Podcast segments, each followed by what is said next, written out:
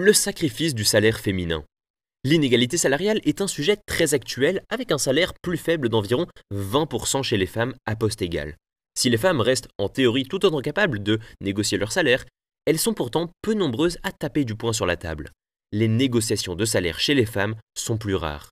La Woman Mag vous explique dans cet article pourquoi les femmes ont tendance à sacrifier leur salaire et à ne pas aller chercher une meilleure rémunération, pourtant bien méritée la plupart du temps un problème de confiance en soi.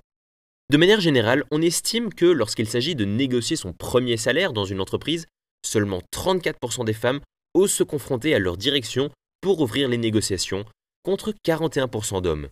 Et ce qu'il faut savoir, c'est que pour 49% des femmes interrogées, il s'agit avant tout d'un manque de confiance dans leur capacité de négociation.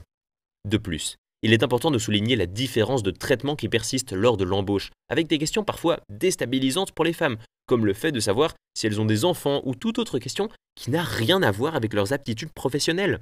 Dérangeantes, ces questions n'engagent pas les femmes sur un terrain de confiance et beaucoup d'entre elles éludent la négociation dès les premières secondes. Par ailleurs, il faut souligner la différence de traitement tout au long de la carrière, bien après la phase d'embauche.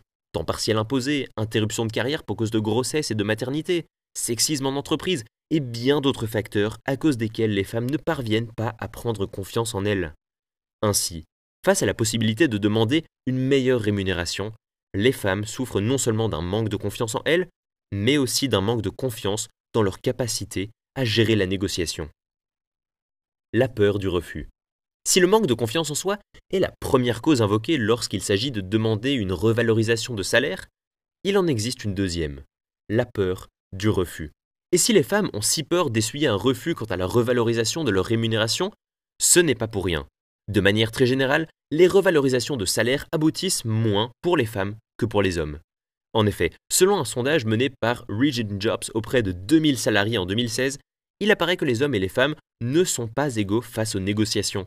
Avec cette étude, il est révélé que lorsque 41% des femmes et 39% d'hommes négocient leur salaire, 25% des femmes obtiennent la rémunération souhaitée contre 31% des hommes.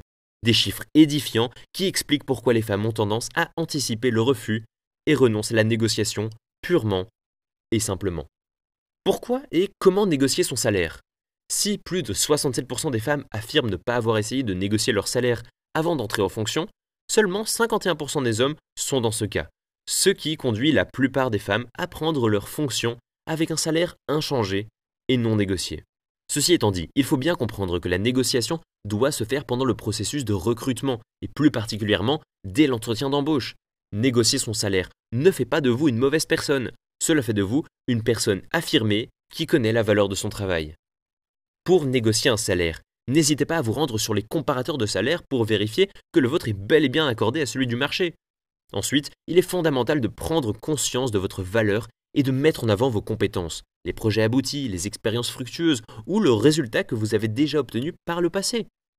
Enfin, avant d'aller frapper à la porte de votre directeur ou de votre directrice, sachez déterminer avec précision le montant de la rémunération souhaitée. Il est important de ne pas être hésitante, car cela pourrait ôter de la crédibilité à votre demande. Soyez sûr de vous. Dans le cas où votre hiérarchie refuse, ne vous fermez pas à cette décision.